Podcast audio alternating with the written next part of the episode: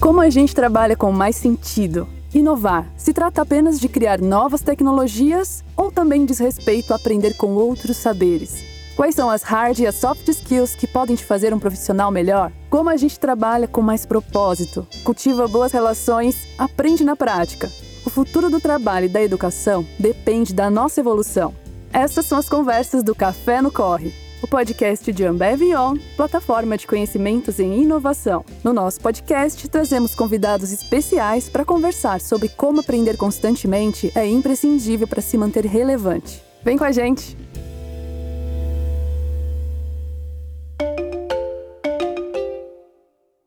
Olá, meu nome é Daniela Reis e eu estou aqui para tomar uma xícara de conhecimento com a nossa convidada. Está começando mais um Café no Corre, o podcast de Ambev On. Música No episódio de hoje, vamos falar sobre liderança, inovação e mercado de trabalho. Pode ir se preparando, porque vai ser uma conversa super poderosa com uma mulher absolutamente incrível. Pois é, aqui com a gente está a Daniela Caxixe, que por diversas vezes já foi considerada uma das mulheres mais poderosas do Brasil. Ela é presidente da unidade de negócios Future Beverages and Beyond Beer da Ambev, uma unidade de negócios para o desenvolvimento de bebidas alcoólicas diferentes de cerveja. Já atuou na PepsiCo e na Unilever, na Dove, na Heineken. E agora na Ambev, ela assume como presidente de BU para América do Sul, respondendo diretamente ao CEO Jean Gereissati. Responsabilidade, originalidade e coragem são três palavras que podem definir a carreira dessa líder que também é literalmente uma bailarina que aprendeu a dançar conforme a música. Sem nunca perder a graça e abandonar o batonzão vermelho, ela é São Paulina, mãe da Sofia e do Luca e uma mulher engajada em ajudar outras mulheres e diversas causas. É isso mesmo, Dani? Uau! Acho que sim. Acho que outro dia eu recebi uma mensagem de uma pessoa que eu não conheço no Instagram falou assim: "Miga, que hora você dorme?" Aí eu respondi para ela assim: "A minha vontade de transformar é maior que meu sono."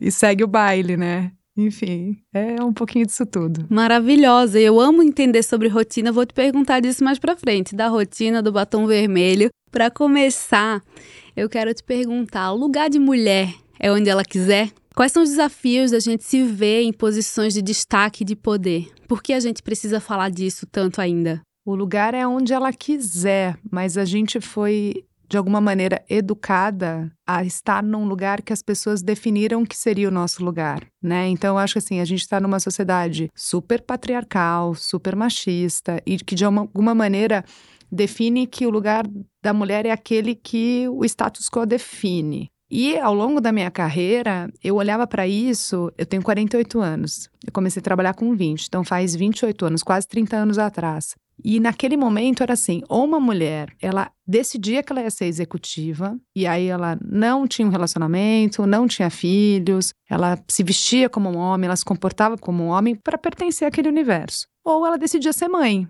E aí ela tem os filhos dela e ela ia ser uma esposa. Eu, na verdade, eu não tenho nada contra esses dois modelos, mas para mim, eu sempre me desafiei e falava: por que, que eu tenho que fazer essa escolha? Por que eu não posso ter os dois? Sabendo que ter os dois significava fazer muitas escolhas diferentes ao longo da minha carreira. Iam ter momentos onde eu ia estar tá apostando mais no meu trabalho, iam ter momentos que eu ia ter que parar um pouco para ter os meus filhos, mas eu falava, não é possível, é, eu, eu tenho que conseguir estar ali. Mas de alguma maneira, o mundo me mostrava que ou eu tinha que ser executivo ou eu tinha que ser mãe porque era o status quo daquele momento. Ainda é, muitas vezes. E aí eu olhei para isso e falei: não. Então, quando eu falo que o lugar da mulher é onde ela quiser estar, é porque ela tem que querer fazer esse movimento, porque o contexto ele não está determinado para que ela possa ser as duas coisas. Por isso que a gente precisa falar tanto sobre isso. As pessoas falam, poxa, mas por que, que tem que falar tanto? Eu falei porque ainda hoje eu vejo meninas de 20, meninas, mulheres de 20, 25 anos que me perguntam: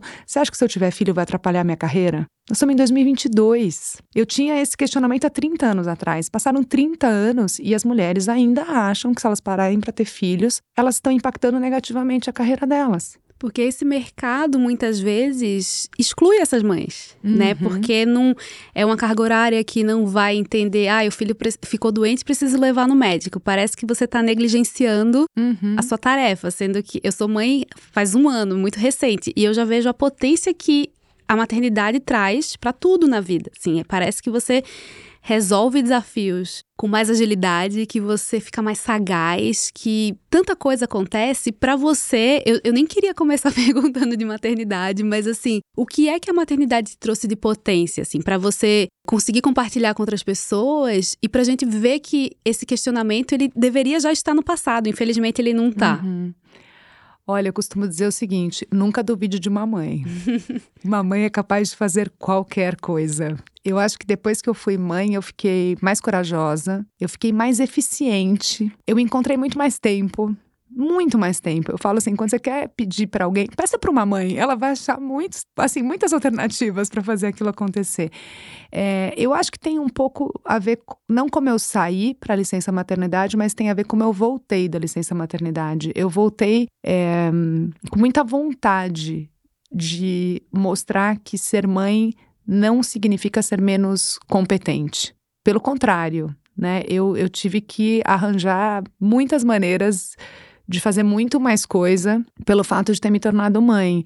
Eu acho que tá, te dá mais, mais foco, mais garra e mais vontade de, de mostrar que é possível. Assim, é difícil? É difícil. Não, não vamos negar que, assim, a gente segura muito pratinho. Mas é impossível? Não é impossível. É possível chegar lá, é possível ser mãe, é possível mostrar que dá para equilibrar as duas coisas. Eu acho que depende muito dos acordos que você faz com você mesma. Quando me perguntam também sobre isso, eu falo: depende dos acordos e, e do que é negociável e o que não é negociável para você, sabe? Você não vai ter tudo. Mas tem algumas coisas que a, que a gente tem que colocar que assim, ó, isso é não negociável para mim. Isso vai me deixar uma mãe melhor, uma profissional melhor, uma pessoa melhor. Então isso eu não vou negociar. E tem outras coisas que talvez não sejam tão importantes, né? Assim, não dá para comprar todas as batalhas. E eu sempre conversei com os meus filhos, assim, eu nunca saí escondida. Mesmo que eles fossem muito pequenininhos, eu olhava para a cara deles e falava: "Olha, mamãe tá indo viajar. Eu volto daqui uma semana e aí eu vou te apertar bastante". A criança ficava, ela nem falava, mas aquilo me tranquilizava.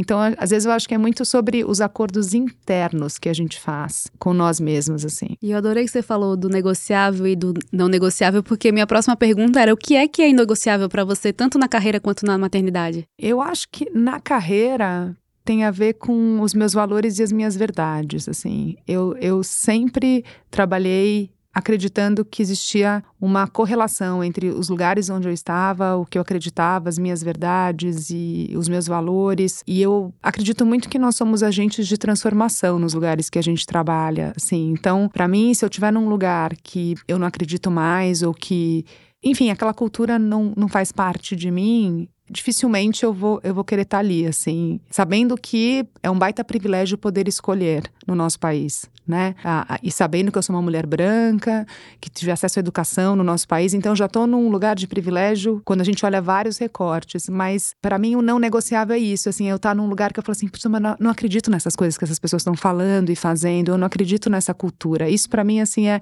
é muito difícil. Eu acho muito difícil você se realizar profissionalmente num lugar onde aquilo não conversa com que você, com a sua verdade. No caso de maternidade, eu acho que tem duas coisas. A primeira é a verdade com os meus filhos também, assim, de, olha, vou dar real para vocês. É isso que está acontecendo. E os momentos onde eu, eu sei que eu preciso estar tá com eles, assim, já aconteceu de eu estar tá numa super reunião é, de diretoria, uma coisa super, né, aquela coisa intensa. E a minha filha me mandou uma mensagem falando: mãe, não tô conseguindo ir pra escola porque eu tenho um trabalho, eu vou ficar desesperada, eu não vou conseguir ir. E na hora, assim, eu mandei o WhatsApp e falei: olha, eu vou ter que me ausentar por umas duas horas e eu volto daqui duas horas. Peguei minha bolsa, fui, peguei minha filha, conversei com ela, levei ela, deixei ela na porta da sala de aula e ela conseguiu. Então, esse para mim são as coisas não negociáveis, assim, de eu falar assim, mas eu vou ficar nessa reunião ou eu vou estar tá do lado da minha filha lá, porque eu, eu essas duas horas que eu me ausentei, talvez não faça tanta diferença naquela reunião, mas pode fazer diferença na memória da minha filha com relação a um desafio que ela teve na escola. Então, isso para mim são as coisas que eu falo, uh -uh, aqui não vai dar, aqui. E eu eu não tive um crescimento profissional vendo pessoas falando para mim que vou levar meu filho no médico, é, ah, eu não consigo porque eu tenho um compromisso na escola dos meus filhos. Normalmente os homens não fazem muito isso e eu cresci muito com muitas lideranças masculinas, mas eu faço isso direto assim com a minha equipe. eu sempre falo: olha, eu tô saindo porque eu tô indo para reunião de pais, ou eu tenho que levar minha filha na escola nesse horário, eu não posso. Porque eu sei que ao fazer isso, eu faço com que a minha equipe se sinta confortável em também fazer isso. E é aquela famosa expressão em inglês, né, walk the talk, é o quanto você faz o que você fala. Eu quero que as pessoas que trabalhem comigo também se sintam à vontade de fazer isso. E ao fazer isso, elas vão ajudar as pessoas trabalhando com elas. Então é quase uma corrente assim sobre uma mudança de comportamento. E às vezes é uma brecha, né? Tipo, a pessoa não cogita fazer isso porque não viu ninguém fazendo. Uhum. Ao ver, aquilo ali entra no dia a dia, porque a maioria das pessoas, né, tem uma família, se não tem um filho, tem um pai, tem uma mãe. O trabalho do cuidado, ele sustenta a nossa sociedade, né? Não só o feito pelas mães, mas todo mundo que cuida de alguém. E às vezes a gente parece que quer apartar isso da vida profissional, mas a interseção já está dada. É, eu acho que em 2022 a gente está falando muito sobre lideranças humanizadas. A gente está falando sobre é muito difícil alguém virar e falar assim: ah, a Daniela é aquela executiva. Mas as pessoas querem saber o que a Daniela pensa, como ela se comporta, no que ela acredita. Então, eu acho difícil chegar no escritório e falar: não, eu não vou falar que eu vou levar minha filha ao médico, porque eu não posso mostrar esse lado humano. Pelo contrário, eu acho que inclusive as pessoas valorizam esse tipo de comportamento hoje em dia. Totalmente. É, e eu tô lembrando de uma fala sua na Brasil Conference, né, que um, uma reunião em Boston que reúne vários líderes para falar de inovação e diversidade, e você falou muito sobre influência com propósito, né?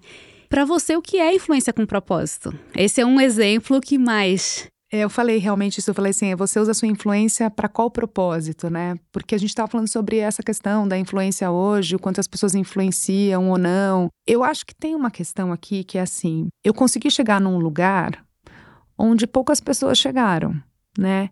E eu faço o que com isso? Sabe, mais do que é óbvio que eu vou trabalhar, eu vou entregar o crescimento, as metas e tudo mais, mas o que mais eu posso fazer com esse lugar de privilégio de estar tá lá? Eu posso influenciar decisões que vão olhar para a diversidade de gênero e raça?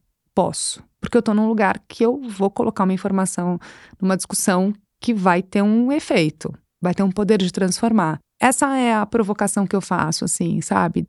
De eu estar num lugar e falar assim, poxa, mas a gente tem a mesma quantidade de mulheres e homens que estão no pipeline de crescimento da companhia? Qual é o percentual de pessoas negras em cargos de liderança? Essas são as provocações. Então, quando eu falo eu usar minha influência para que propósito? Para esse, porque eu poderia estar lá e não fazer nenhuma dessas provocações. Poderia estar lá, né, cuidando do meu negócio. Mas eu posso estar lá cuidando do meu negócio e também sendo um agente de transformação. Então, eu uso para esse propósito de muitas pessoas deveriam estar aqui nessa mesa e não estão. Então, como é que eu posso ajudar a influenciar e ser uma aliada dessas pessoas que, por diversos motivos, não estão nessa mesa hoje e que deveriam estar? Durante muito tempo, Dani, eu fui muito assim: eu quero crescer, eu quero chegar a ser uma, né, uma alta liderança de uma grande companhia e tudo mais. E eu pensava muito no meu crescimento profissional. Chegou uma hora, caiu a minha ficha que não era mais sobre mim. Era sobre eu ser uma mulher sentada nessa posição e o quanto eu poderia influenciar outras mulheres. O quanto eu poderia influenciar mulheres que são pretas e que são muito menos representadas, sabendo que eu não sou uma mulher preta, mas que eu posso ser uma aliada, porque se eu sou a mulher branca que estou ali, eu posso usar esse privilégio para discutir e trazer essa reflexão. Então, eu acho que hoje eu uso a minha influência para impactar o coletivo. E isso está me lembrando muito é, um TED Talk da Chimamanda Ngozi Adichie, escritora nigeriana, que ela fala sobre o perigo da história única. Você ser essa líder que chega em altos cargos e você ficar ali pensando na sua carreira, você fica como uma história única, uma que chegou lá. Mas como a gente faz para que muitas possam chegar lá, para a gente ter equidade, né? É brilhante ver como o propósito está alinhado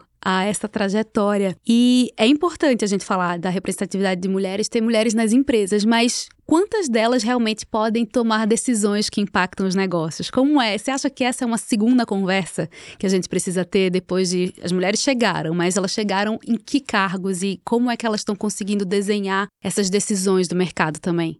Eu vejo por dois lados. Eu acho que um lado é realmente só quando você está em, em posições que têm o poder, não pelo poder, mas o poder de transformar, o poder de provocar, o poder de gerar uma discussão que talvez se uma mulher não tivesse naquela mesa, aquela discussão não aconteceria por um, vários vieses inconscientes.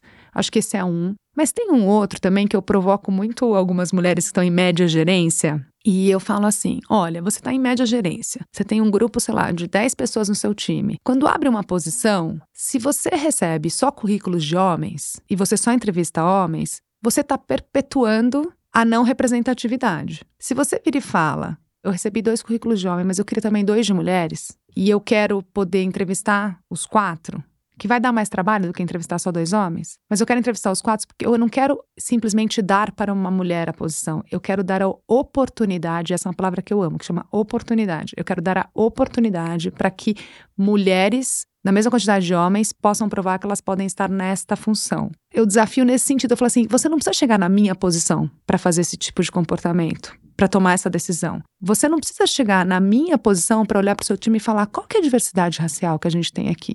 Se você tem um time de 10 pessoas, tem um time de 5 pessoas. Se você tiver metade é, pessoas negras, você já está, de alguma maneira, contribuindo. E às vezes eu acho que a gente fica num lugar que é, não, só quando eu chegar no lugar que a Dani tem eu consigo mudar. Não, não. Inclusive, até porque a gente tem muito mais média gerência do que presidente de BU.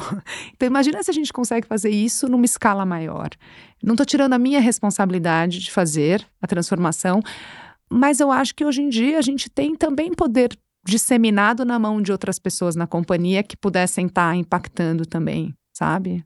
Não, isso é muito legal de você falar porque a gente espera chegar lá. Eu penso nisso quando eu vejo capas de revista que falam sobre negócios e inovação. E quantas capas de revista a gente já viu que são quatro homens brancos uhum. criando a empresa que vira unicórnio, recebe investimento. Não é possível. Não é possível que a gente não esteja olhando para mulheres que estão criando suas empresas, mulheres que estão inovando por necessidade, né? Que a gente sabe que o empreendedorismo no Brasil, ele é muito menos esse empreendedorismo de, ai, que tive uma grande ideia e fui lá fazer. Não, é preciso colocar comida na mesa, assim. Então, uhum. tudo é uma escolha. As palavras que a gente escolhe usar, as pessoas que a gente escolhe entrevistar, as pessoas que a gente escolhe para trabalhar junto, né? Então, acho muito bom você falar isso, porque traz para o presente uma responsabilidade, que a gente adia muito. É, a, a Dani Junco, que é a CEO da Bitumami, eu participei de um painel com ela, e ela falou um negócio que eu nunca vou esquecer. Ela falou assim: você só é um aliado quando te custa alguma coisa. Então, um pouco isso, assim, sabe? A gente fala muito, não, a gente é aliado, a gente tá fazendo. Tá bom, mas o que que tá custando a decisão de você não entrevistar só dois currículos de homem e colocar dois currículos de mulheres? Qual que é o tempo que vai demorar mais para achar uma mulher branca e uma mulher preta? Vai demorar mais. Por quê? Porque a gente olha sempre os mesmos lugares, a gente tem que ampliar. E eu acho errado a gente falar, não é que não chegou, os currículos não chegaram. Vai atrás dos currículos. Tem que te custar alguma coisa. Se nós estamos nesse lugar de privilégio, de tomada de decisão, se nós não tivermos a consciência de mudar, vai demorar muito tempo. E quais currículos a gente está olhando também, né? Das mesmas faculdades, das pessoas que vivem uma mesma cidade, que tiveram os privilégios. Eu acho que também essa é uma outra conversa, até no, na parte de recrutamento. Assim, a gente realmente quer ir ticando a escola, a pós-graduação, o, o tempo de estudo fora, ou a gente já está um pouco mais preparado para ver habilidades que vêm de outros lugares, de outros repertórios. Totalmente. E assim, as mesmas narrativas levam a gente a uma conclusão muito parecida muito rápido. E quando você amplia essas narrativas e experiências, você é surpreendido como líder com perguntas que nunca te fizeram. E isso é muito interessante. Recentemente, a gente fez um, um trabalho e, assim, quatro trainees foram contratados para nossa unidade de negócios. E foram três trainees pretos e uma trainee branca. Então, eram, são duas mulheres negras, um homem negro uma, e uma mulher branca. Especificamente, esses três, eles me fazem perguntas que nunca nenhum trainee branco me fez. Então tem uma questão sobre, sim, eles estão se desenvolvendo e crescendo na Ambev, eles estão aprendendo esse mundo corporativo, mas eu estou aprendendo como pessoa e como líder, como profissional. Então, é muito rica essa ampliação de narrativas e experiências. Então, assim, quando a gente acha que uma boa experiência ou que um grande currículo, ele é pautado só por um tipo de experiência, a gente está limitando um pouco também, né? O que, que significa isso? A gente está falando sobre skills que falam sobre resiliência, sobre você se adaptar a um contexto. O quanto essas pessoas não tiveram que fazer isso ao longo da vida delas? E o quanto que isso não é rico para uma composição de equipe. Então, eu sou muito a favor da gente abrir a cabeça, porque muitas vezes é sobre abrir a cabeça mas eu acho também importante falar sobre a sustentabilidade da representatividade, que é a questão de fato da inclusão. O quanto essas pessoas vão se sentir ouvidas, o quanto as pessoas se sentem que elas fazem parte. Porque, de novo, se não te custa nada, se você não vai mudar nada da forma como você liderava ou da forma como você gerenciava aquilo, essas pessoas não vão ter tanta inclusão naquele ambiente. Então, Aí vai para uma coisa que a Brené Brown fala muito, que é a questão da vulnerabilidade, né? Porque os executivos, eles foram, de alguma maneira, pautados para não serem vulneráveis. Falar que você vai levar um filho no médico é ser vulnerável. Né? Então, essa vulnerabilidade de perceber que você não sabe tudo e que você não tem referências que outras pessoas têm, é muita potência isso. Pensando em inovação de produto, pensando em inovação de narrativas, pensando nessa questão cultural, de como as marcas podem fazer parte da cultura popular, como as marcas podem dialogar com diferentes pessoas do Brasil inteiro. Falando de 200 milhões, mais de 200 milhões de pessoas. Olha a potência que é isso, pensando em sustentabilidade de negócio. Porque esse também é um, um, outro olhar que é, muitas vezes as pessoas falam, ah, mas isso é sobre área de gente gestão. Não, isso é sobre é, sustentabilidade do crescimento do negócio.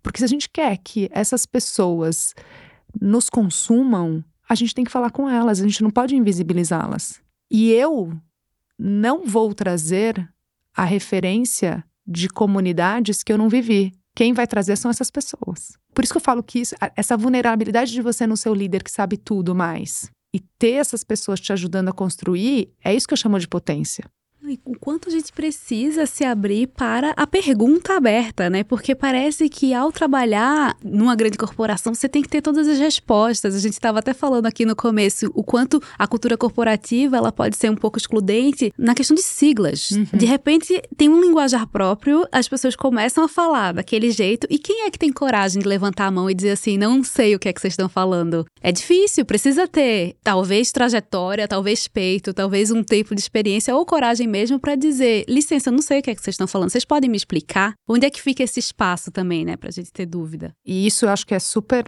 bom ponto, porque as pessoas dificilmente se colocam nesse lugar, porque elas acabaram de entrar. E aí que eu acho que vem o papel também do líder de perceber aquilo e colocar isso. Por exemplo, na Ambev a gente tem uma sigla que é LDA, que é Legal Drinking Age, que são pessoas acima de 18 anos que podem beber. Você coloca um LDA numa apresentação, as pessoas não sabem o que é LDA né? E aí você vê aquilo, você fala assim, gente, só para explicar para vocês, LDA é Legal Drinking Age, significa pessoas que podem beber têm mais de 18 anos. A hora que você fez isso, você incluiu todo mundo na conversa. Né? Então, também, qual é o nosso papel e a nossa responsabilidade como líder de não esperar só que as pessoas perguntem, mas que a gente se preocupe em, de alguma maneira, harmonizar esse conhecimento com todo mundo. Porque não é todo mundo que teve o mesmo conhecimento. Ou até mesmo quando você chega num novo negócio, se você trabalhava com alimentos e agora você vai trabalhar com bebidas, as siglas de alimentos são diferentes das de bebida também. Então, acho que essa é uma consciência importante que a gente tem que ter. E tem um tempo para que isso seja assentado, né? Eu acho que faz parte também de uma cultura entender que tá tudo bem, poder perguntar e saber que leva um, um, caminho até você conseguir falar com tanta propriedade. Totalmente. E eu faço, eu faço a pergunta: vocês sabem o que é essa sigla? Eu pergunto assim, aí, as pessoas levantam a mão. Não. Ótimo, então vamos lá, vamos, vamos, explicar o que é essa sigla. E como você falou, elas também se sentirem confortáveis em falar: desculpa, eu não sei o que é essa sigla. Assim, vocês me explicam? E tá tudo bem, né? É o famoso é sobre isso, está tudo bem. Nesse é. caso, sim. Tá, e tá tudo bem. Tem um lugar também é, nessa, nessa parte da conversa que a gente se reconhece no que a gente enxerga, né? Então, qual é a importância de ter uma presidente de uma área tão importante, uma presidente mulher, dentro de uma companhia que está saindo de um lugar de, entre muitas aspas, só vender produto para também se tornar um lugar de inovação e aprendizagem constantes. Assim, qual é a importância de ter você nesse ecossistema? Olha, eu acho que a primeira coisa é sobre as mulheres poderem se ver ali, né? Que é aquela questão, a gente só consegue mudar a perspectiva das pessoas se elas conseguem se ver e se projetar e saber que elas podem estar ali. Então, o fato de ser uma mulher numa área comercial, tocando um negócio da companhia, eu acho que traz muita muita potência para as mulheres da companhia, sabe? De olhar e falar assim, ela é uma mulher, ela tá lá, então tanto eu posso chegar lá, como a companhia também vê que uma mulher pode sentar ali. Eu acho que são dois lados. É, é, a questão da mulher acreditar que ela pode, mas ao mesmo tempo eu posso acreditar que eu posso, mas se a companhia nunca tiver tomado uma decisão de colocar uma mulher ali, por mais que eu queira, parece que aquele lugar nunca vão, vão escolher uma mulher. Então, acho, acho muito incrível dentro dessa jornada de transformação da Ambev o fato de ter uma mulher tocando uma unidade de negócios. Porque é a decisão, é, a, é o que a gente fala muito sobre a simbologia. Né? O que, que aquilo significa? Quais são os códigos que a gente está passando? O mundo corporativo, ele, eu acho que todos os lugares, assim, é muito sobre os códigos. Tem os códigos ditos e tem os códigos não ditos. O fato de ter uma mulher ali é um código muito poderoso para uma jornada de transformação. Eu faço muita, que a gente chama de rota, né? Que é ir para o campo, visitar bar, visitar supermercado.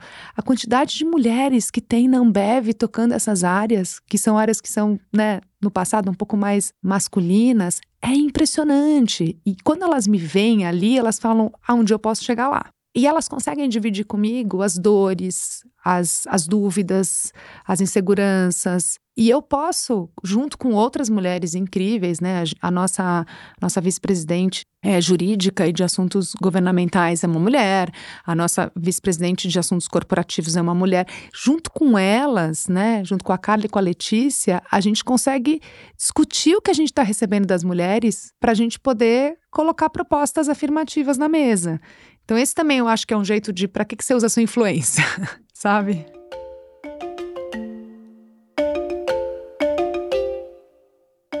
E quais são os cases de inovação que você mais se orgulha dentro da Ambev até agora? Então, Beats é uma marca que fala muito, dialoga muito com o jovem, né? E a gente sabe também da importância que a gente falar sobre um consumo consciente. Então, no carnaval, a gente fez uma campanha chamada Carna Maratona, que ela se propõe a refletir sobre você conseguir chegar até o final numa maratona. Quando você começa uma maratona no esporte, se você não calcular bem como é que você vai chegar, você não consegue terminar a maratona. Quando a gente pensa carnaval, bloquinhos, isso também é uma maratona, uma carna maratona. Então, o Beats trouxe uma campanha falando que os moderados serão exaltados e que não adianta você correr muito rápido se depois você não consegue chegar no final. Então, pela primeira vez, a marca fala sobre moderação. A gente, eu acho isso muito corajoso, porque a gente está falando de uma marca que tem uma aderência muito grande com jovens adultos e que a gente sabe que tem a questão da moderação. É, então, acho que esse é um jeito também super inovador de falar uma marca de bebida alcoólica falando sobre moderação com os jovens adultos. Deixa de ser só vender produto, né? Para ser, você quer esse consumidor ali por muito tempo, então você cuida dele. Exatamente, é isso. Eu acho que tem a ver com a gente vai vender o produto, porque a gente sabe que a gente faz produtos incríveis. Mas que mais a gente pode fazer? A gente pode falar sobre, putz, é muito legal você conseguir chegar até o final e chegar até o final bem. Então, essa campanha ela coloca a, enfim, a personagem principal tomando água, né? Assim, poxa, é isso mesmo? É, é entre tomar água e tomar bits, tomar água e tomar bits e conseguir fazer esse equilíbrio e aí os moderados serão sempre exaltados. E quando vocês chamam a Anitta para tá junto, também vocês estão falando de inovação por um outro viés, né? Sim. A Anitta é muito interessante, porque assim, a gente entende muito de produto, né? De o que o consumidor quer. E a Anitta entende muito de fãs. E a gente fala que a gente quer que os nossos consumidores sejam nossos fãs, sabe? Então, eu acho que esse esse casamento entre uma mulher que para mim hoje eu considero assim uma das mulheres mais potentes que a gente tem nesse país, com marca que se propõe a fazer quase que um brand entertainment. A gente quer entreter a audiência, seja com produtos, seja com comunicação, seja com engajamento. Isso é muito estratégico. Então, assim, eu, eu, falo, né, assim, gente, a gente faz Zoom meeting com a Anitta mesmo, assim, igual aquele Zoom, assim, entra no Zoom para fazer reunião de trabalho, tá lá a Anitta discutindo com a gente qual é o calendário do ano, quais são as ativações que a gente vai fazer, como é que a gente vai entreter essa audiência, que outro passo essa marca pode dar. Então, é diferente da gente ter um, um contrato publicitário. É um contrato, na verdade, uma parceria estratégica sobre definir como essa marca inova, como essa marca se comporta. Então, assim, eu acho que Beats foi uma das primeiras marcas a fazer esse tipo de, de parceria com celebridades que nos ajudam também a, a, a, ser relevante, sabe? Não, de novo, não só como um produto, mas como uma marca que faz parte daquele rolê daquelas pessoas, assim, sabe? Eu acho que quando a marca consegue dar esse passo, que é muito mais do que só um atributo funcional, mas é uma relação emocional, que aí realmente são fãs, né? A gente fala, a gente tem os fãs de Beats. Beats é a marca de bebida alcoólica com o maior número de seguidores no Instagram no mundo.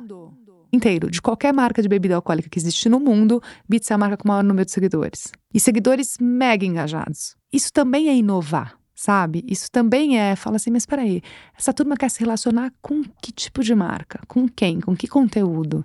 E aí a gente tem uma parceria incrível com ela. Eu só fico imaginando esse Zoom. O Zoom de milhões o é zoom esse. De milhões. Queria. A gente faz o Zoom de milhões. É maravilhoso, gente. E é isso, assim, terminou com a Tchela, a gente tava ali no grupo de WhatsApp, pô, a Pizza estava no palco, que legal. E ela, ah, e aí, o que vocês acham?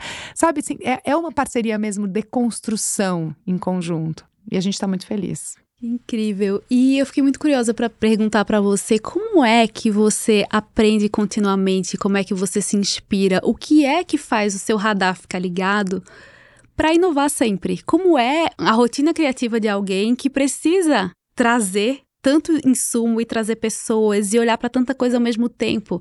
Como é que você faz isso? Nossa, essa pergunta de milhões. a Cris Nalmoves, ela fala um negócio para mim, ela fala assim: Dani, você tem sede de aprender. E aí, quando você tem sede de aprender, você aprende com qualquer pessoa. Eu acho que tem uma questão para mim que é a vontade de aprender que vai muito além da hierarquia. Então, de repente, eu posso ter a pessoa mais jovem na sala me ensinando muito, porque ela tem uma perspectiva que eu com 48 não vou ter. Então, a gente se despide da hierarquia. Eu acho que se despide dessa de achar que a gente sabe tudo, pela experiência que a gente tem. A gente sabe muita coisa mesmo pela experiência que a gente tem, mas tem novas tendências que elas não estão nascendo no meu ambiente, elas estão nascendo em outros ambientes. Então, se abrir para esse mundão onde qualquer pessoa pode te ensinar, eu acho assim fundamental pensando em inovação. Outro dia me perguntaram assim: "Você consegue desligar do trabalho?" Eu falei: "Olha, não sei se exatamente eu consigo desligar do trabalho, mas qualquer lugar que eu vou, que eu tô sentada, pode ser um restaurante, pode ser um, um show, pode ser um bar, eu tô olhando o que as pessoas estão bebendo. É automático, meu olho, pum, para ver o que, que elas estão bebendo, qual a idade delas, qual é o tipo de tribo que elas têm. E isso tudo vai me ajudando a falar: hum, tá acontecendo uma tendência aqui, tá acontecendo uma coisa ali. E eu sou uma pessoa que eu vou muito pra rua nesse sentido, assim. Ah, vai ter tal festival, eu vou no festival. Dá trabalho? Dá, é cansativo? É. Mas ninguém me contou, eu vi. Você vivenciar e ver o que está acontecendo é muito potente para um profissional de inovação. E para além disso, quem são as mulheres que te inspiram na tua trajetória? Você consegue lembrar assim de lá no começo, hoje, é, você já teve mentoras, você também é mentora de outras mulheres. Como é a tua relação com o trabalho com outras mulheres? Vou falar aquela clássica, né? Minha mãe. Ai, mas depois de ser mãe, essa, essa resposta ganha tanto outra é... dimensão. Eu espero que meu filho no futuro fale minha mãe. Eu também espero que os meus falem isso. Mas assim, olha, minha mãe foi uma pessoa que foi criada num momento onde a mulher não podia estudar. Minha mãe amava balé, minha mãe não pôde ser bailarina, porque diziam que ela era. que bailarina não, não, não era de uma. Né, uma menina de, de família. Olha a loucura, né? E eu fui bailarina há 15 anos. Então, talvez, eu acho que aconteceu com a minha mãe foi tudo que ela não pôde realizar nela. Não que ela projetou em mim que eu tivesse que fazer, mas ela me deu a oportunidade, a possibilidade de exercer. E ela sempre falou para mim, filha, vai, só vai, você pode ser o que você quiser. O meu pai também acho que foi a pessoa que me deu a maior dica feminista da minha vida sem eu saber. Ele virou para mim e falou assim: filha, estuda, trabalha e nunca dependa financeiramente de um homem. Acho que foi a maior conselho feminista que um pai pudesse dar para mim. Mas a minha mãe foi uma pessoa que teve um impacto muito grande, até hoje tem um impacto muito grande na minha vida, até porque quando eu fui mãe, ela me ajudou muito. Ela falava, deixa as crianças aqui e vai, sabe? Eu acho que isso é, é muito poderoso. Eu tenho uma parceria com o meu marido incrível, incrível. Assim, e não é sobre ele me ajuda, não, não. É, ele é um parceiro da nossa trajetória, assim. Como eu também sou uma parceira para ele, então é, é uma coisa muito legal. Falando de mulheres, tiveram duas mulheres que elas me inspiraram muito quando eu estava no começo de carreira. São duas brasileiras. Uma chama Silvia Lanhado, que era a líder global de Dove, quando Dove fez a campanha pela Real Beleza. E a Andréa Salgueiro, que hoje é presidente da Whirlpool e que foi minha chefe é, na Unilever e que me estendeu muito a mão no momento onde eu precisava muito. E foram mulheres que tiveram seus filhos, que acreditaram também nesse modelo. Então, de alguma maneira, duas mulheres que acreditavam no mesmo modelo que eu acreditei, que eu acreditava e acredito. E aí eu olhava para elas e falava, pô, mas então se elas estão lá, eu também posso. Então também dá. Mesmo sabendo das dificuldades. E eu acho que tem outras mulheres, assim, que a gente olha no mundo inteiro e que quebram muitos paradigmas, quebram muitos estereótipos, que assim, eu eu leio muito biografia. Quando me falam assim, ah, qual é o livro tático de estratégias de construção, de não sei o que, eu falo, hum, não leio nenhum desses. eu leio biografias. Eu li é, recentemente a biografia da Michelle Obama. E foi curioso que meu marido leu do, do Obama e a gente trocava sobre as mesmas coisas que estavam sendo contadas nos dois livros, só que a perspectiva do homem e a perspectiva da mulher. Foi bem interessante. Eu me inspirei muito na Chanel também. Assim, a história da Chanel é muito incrível, assim. Uma menina órfã que mudou a história da moda no mundo, assim. Então, assim, como assim aquela menina que veio daquele lugar teve um impacto tão grande? Então, assim, eu leio muito. Malala, não preciso nem dizer, para mim, assim, é uma aula de tudo. Tem muitas mulheres que, que me inspiram, assim, mas cada uma pelo seu viés, assim. Enfim, eu, eh, agora eu vou, com certeza vão ter várias que eu vou lembrar depois que a gente terminar esse papo. Você tá lendo alguma biografia agora? Eu tô da. Na verdade, não é uma biografia, mas é o melhor amigo da Amy Winehouse fez um livro chamado Minha Amy e eu tô lendo o livro dela. Quer dizer, não é dela, é dele, sobre a história dela. Que legal. E eu gostei que você citou, quando você estava falando da sua mãe, a história do balé. Uhum. É, você fez balé clássico, você fez balé contemporâneo, você fez flamenco. A dança te ensinou alguma coisa sobre o trabalho também, que você aplica hoje em dia? Muito. A dança me ensinou resiliência. A dança me ensinou que o trabalho é duro.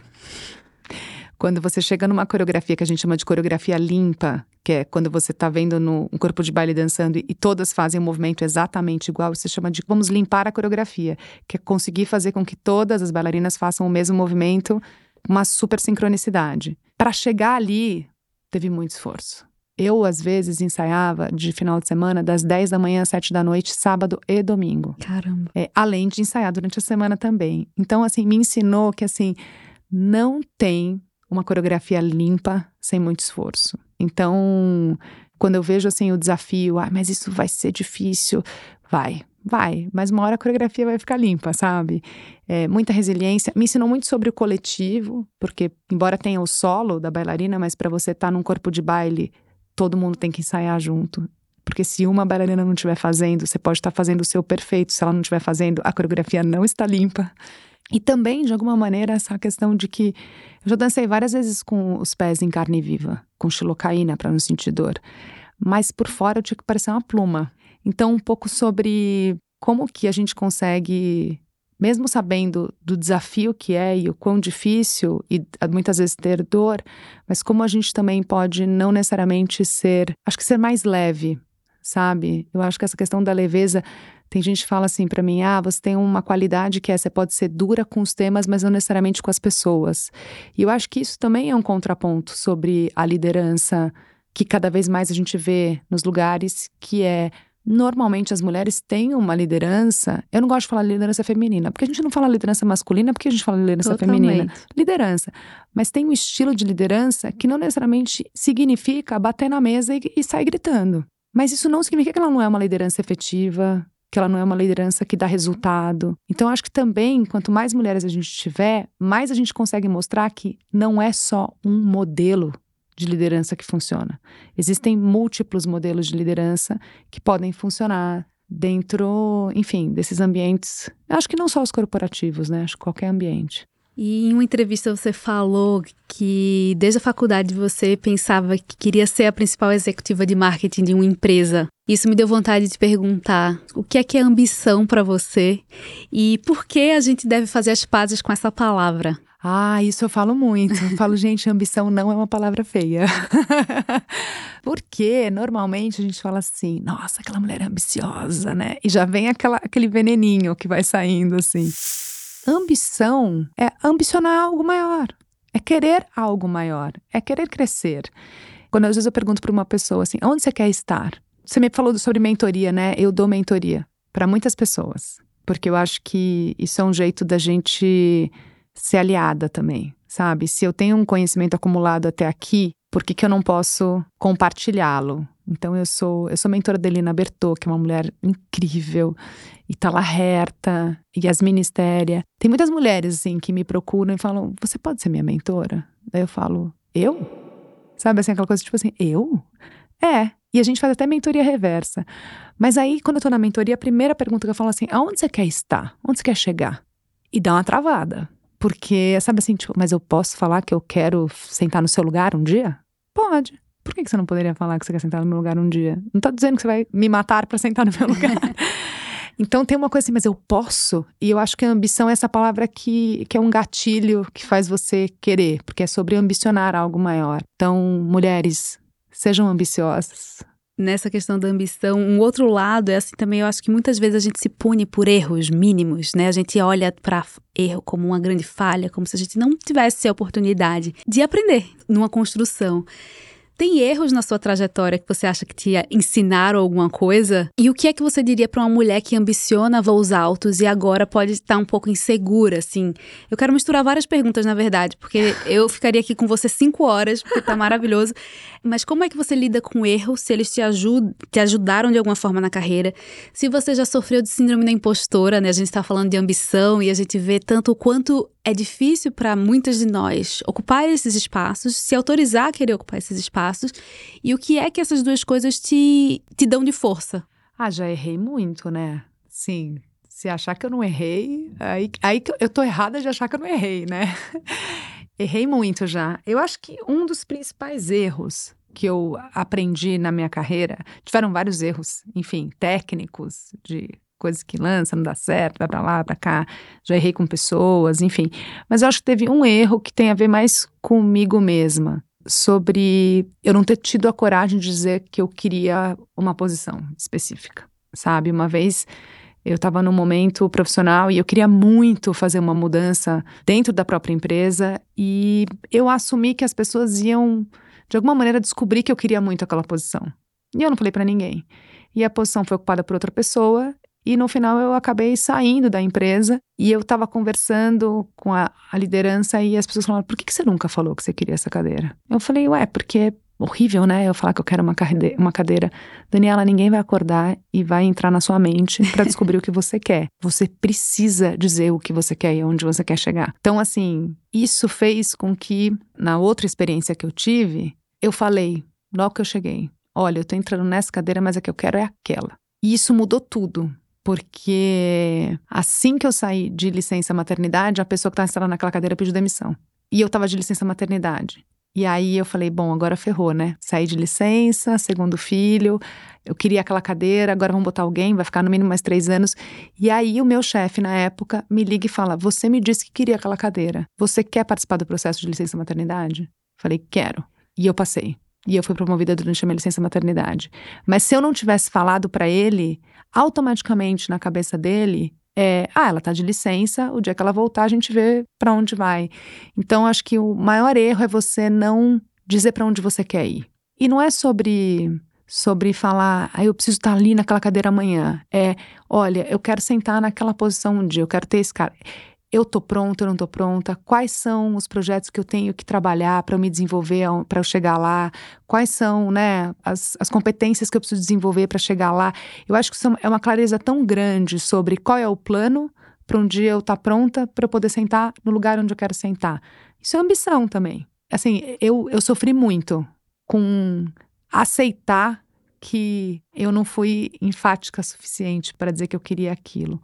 E qual era a outra? Sobre a síndrome da impostura. Talvez tenha sido ela que tenha te impedido de falar isso. É, porque a gente, normalmente a gente acha que a gente tem que estar tá perfeita para sentar numa cadeira. Assim, sabe? É, eu falo para as mulheres na Ambev, eu falo, vocês acham que eu não senti dor de barriga de sentar nessa cadeira aqui de presidente de BU? É óbvio que eu senti dor de barriga. Tava pronta desde o momento zero? Não, mas eu sei que eu posso. E se eu tivesse falado, não, não acho melhor não, viu? Vou esperar mais um ano para eu me desenvolver, pô, perder uma puta oportunidade. Então, acho que tem um pouco isso, assim, é, essa síndrome que fica o tempo inteiro fazendo com que a mulher tenha que ser 120% para aceitar que ela pode sentar num lugar diferente, ou que ela pode crescer. Eu falo, eu falo, gente, vai com dor de barriga, mas vai.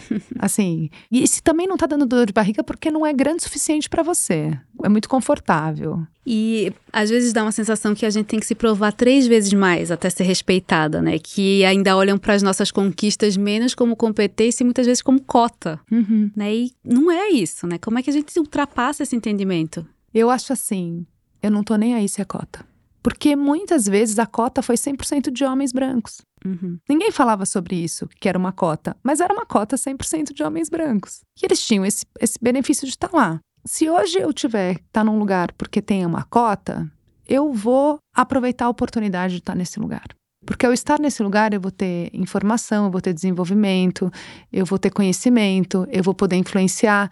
Então, para mim, é menos sobre se é a cota. É assim: se existe uma cota que precisa ser preenchida, queira ser a pessoa que preenche isso.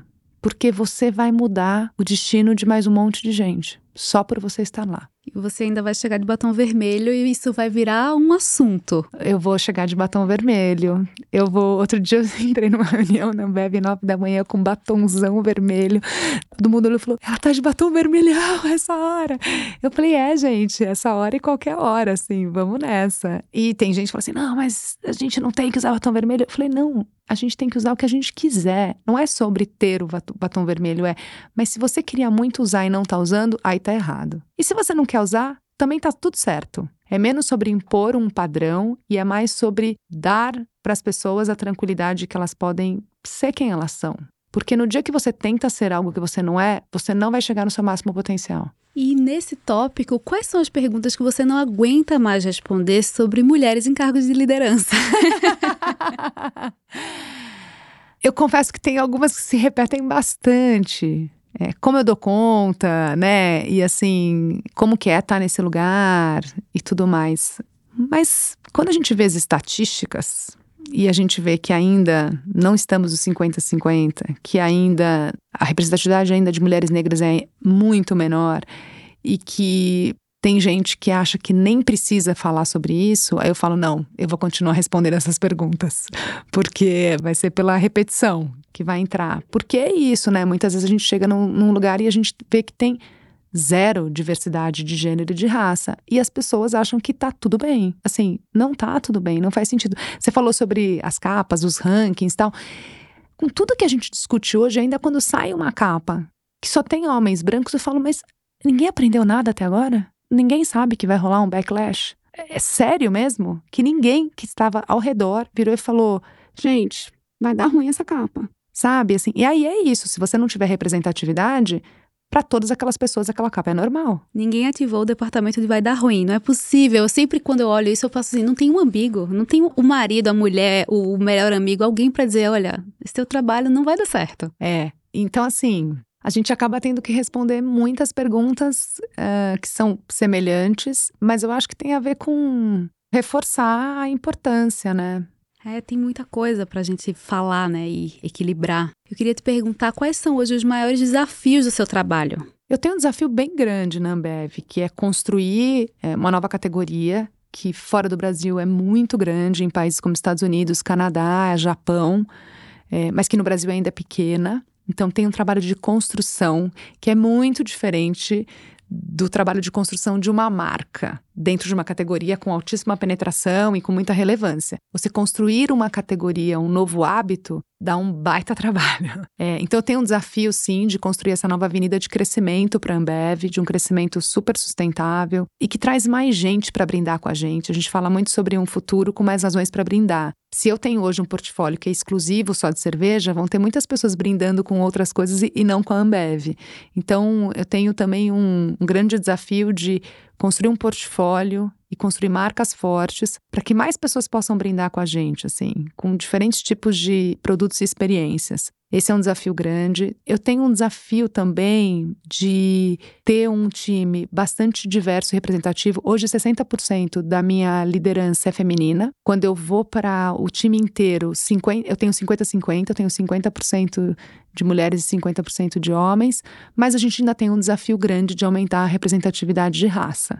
Então, esse também é um grande desafio que eu tenho, porque eu acho que a minha unidade pode ser um grande exemplo de que tendo essa equidade a gente consegue entregar um crescimento sustentável, assim, é sobre negócio, né? A gente conversa muito com a Yasmine do Free Free, que é uma ONG, um instituto que usa muito a moda para trazer autoestima de mulheres que sofreram violência. Eu sou conselheira consultiva lá e a gente fala essa questão da representatividade não é generosidade, é sobre negócio.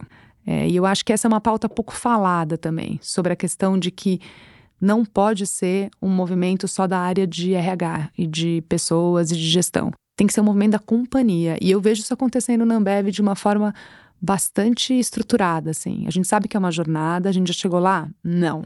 A gente tem muita coisa para fazer, muita mesmo.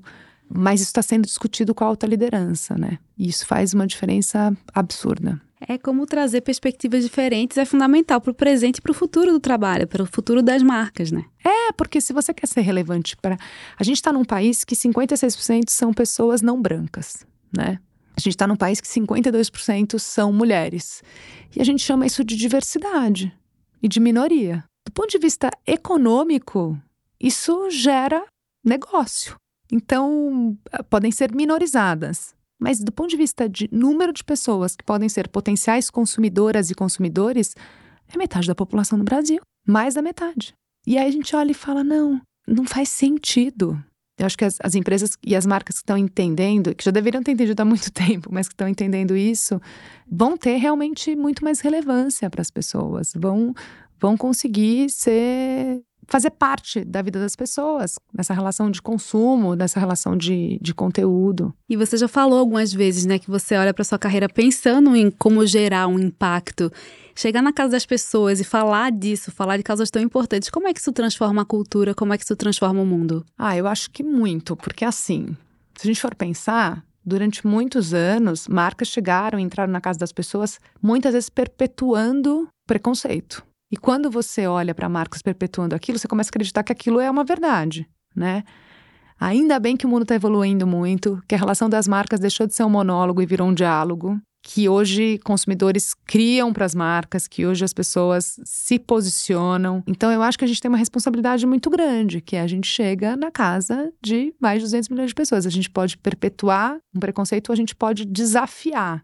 Né? Então, quando você começa a desafiar e trazer a questão de comunidade LGBTQIA, você começa a trazer a questão de raça, você começa a trazer a questão de mulheres, você começa de alguma maneira a quebrar uma série de barreiras que durante muitos anos foram colocadas como isso é o que funciona. E que em 2022 não cabe mais. Né? Então, eu acho que isso é, é uma maneira das marcas usarem o seu lugar de privilégio para conseguir impactar e transformar a sociedade e devolver, né? Eu acho que assim, quando a gente olha o que a Ambev fez durante a pandemia, a questão do álcool gel, a questão das máscaras, a questão do hospital, é de alguma maneira você devolver para a sociedade em que você opera, em que você está ali presente, né? Como companhia, como marca. A, marca Ambev também é uma marca que faz muita coisa, além das marcas da Ambev, mas a marca Ambev faz muita coisa. A Água Ama e a questão de transformar.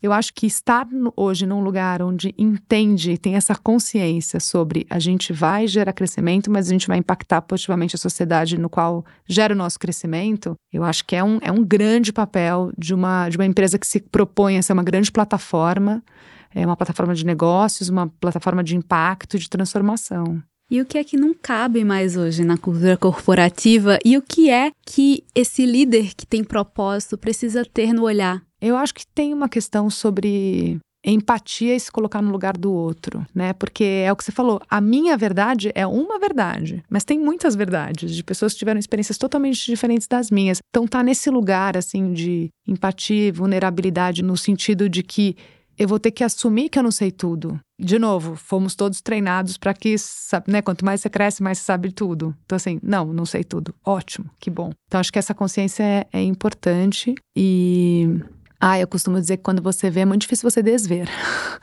é bastante difícil você desver. Eu acho que não cabe mais a gente acreditar que existe só um modelo. Um modelo de recrutamento, um modelo de processo de seleção, um modelo de trazer pessoas dos mesmos lugares. Não cabe mais a gente achar que o Brasil acontece no Itaim, sabe? Não, não dá. E eu acho que isso, isso traz, de novo, eu gosto dessa palavra também, muita potência, porque a gente traz perspectivas que não faziam nem parte da discussão. E às vezes essa perspectiva é o que faz você ter uma mudança estratégica, que faz você ganhar lá fora versus a concorrência. Às vezes, quando as pessoas falam, mas por que você acha que essa marca está funcionando e a outra não? Porque ela está muito mais aberta, porque ela está fazendo coisas que a outra muitas vezes não está fazendo. Então, acho que isso não cabe mais a gente achar que só existe um tipo de faculdade, um tipo de curso, um tipo de perfil, que isso significa talento. Assim, eu tive no Brasil Conference e teve uma pessoa que falou: não, é muito difícil encontrar talento no Brasil. Eu falei, what? assim, eu escutei aquilo e falei assim: defina talento, sabe? Talento é ser a Ana Fontes, que criou a maior rede de mulheres empreendedoras desse país? Ou talento é dizer que você foi o primeiro da GV? O que é talento? Os dois podem ser talentos. Mas definir um único tipo de talento não cabe mais. Maravilhoso. Eu preciso encerrar, mas eu vou fazer a última pergunta, mas assim, tá, tá puxado encerrar. e eu falo pra caramba, né? Então eu poderia ficar falando aqui assim, muito. E para fechar, eu queria te perguntar como é que você gostaria de ser lembrada no futuro? Qual legado você quer deixar? Pergunta de milhões também. Ah, eu quero ser lembrada como uma mulher que usou seu lugar de privilégio para impactar outras mulheres, para impactar de alguma maneira a trajetória dessas outras mulheres. Assim, eu quero que a trajetória dessas mulheres brancas, pretas, seja muito mais suave que a minha, sabe? E se eu puder agir para isso, é assim que eu quero ser lembrada. Dani, eu quero te agradecer pelo teu tempo, tua generosidade, por essa fala muito impactante. Eu tô saindo transformada dessa conversa e tenho certeza que quem tá ouvindo também. Muito obrigada. Eu que agradeço. Eu agradeço pelo espaço, por me ouvirem. Se de alguma maneira eu mudei alguma coisinha, assim, em alguma mulher hoje, já, já saio muito feliz. Ai, muito bom. E onde é que a gente te encontra nas redes sociais? Eu sou bem presente em Instagram e LinkedIn. Então, LinkedIn é Daniela Caxixe ou Dani Caxixe, eu não lembro exatamente. E no Instagram é arroba Daniela Caxixe. Muito obrigada. Obrigada. Esse foi mais um episódio do Café no Corre, o podcast de Ambev On, que é uma plataforma de conhecimentos e inovação da Ambev. Acesse nossos conteúdos no Instagram, no LinkedIn, por meio da newsletter Quatro Perguntas e também aqui no podcast. Fica o convite para você ouvir todos os episódios. Até a próxima!